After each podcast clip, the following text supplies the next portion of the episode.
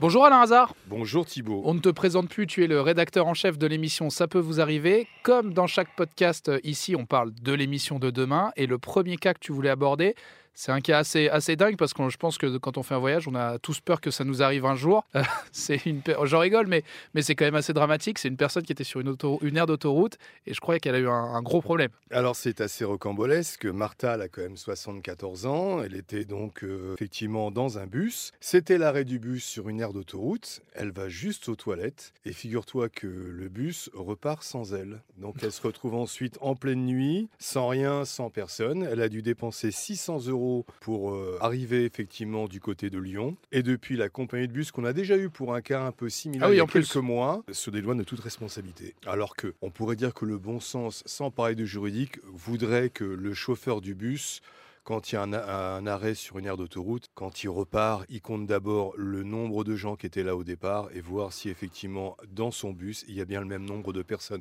Je pense que c'est juste un petit peu élémentaire.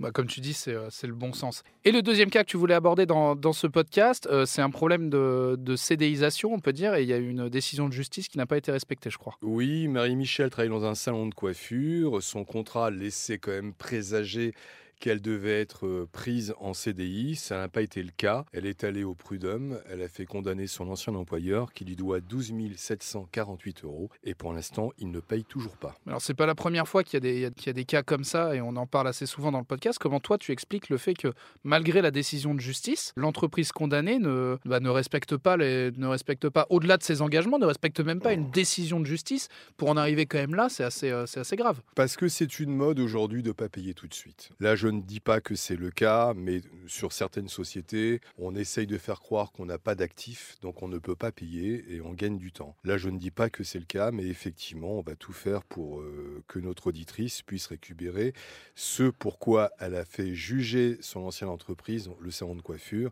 Il y a une condamnation euh, qui a été signifiée par un huissier et on attend toujours que la société paye. Merci Alain Hazard. Rendez-vous de 9h30 demain sur RTL pour la suite de ces cas. À demain Thibault.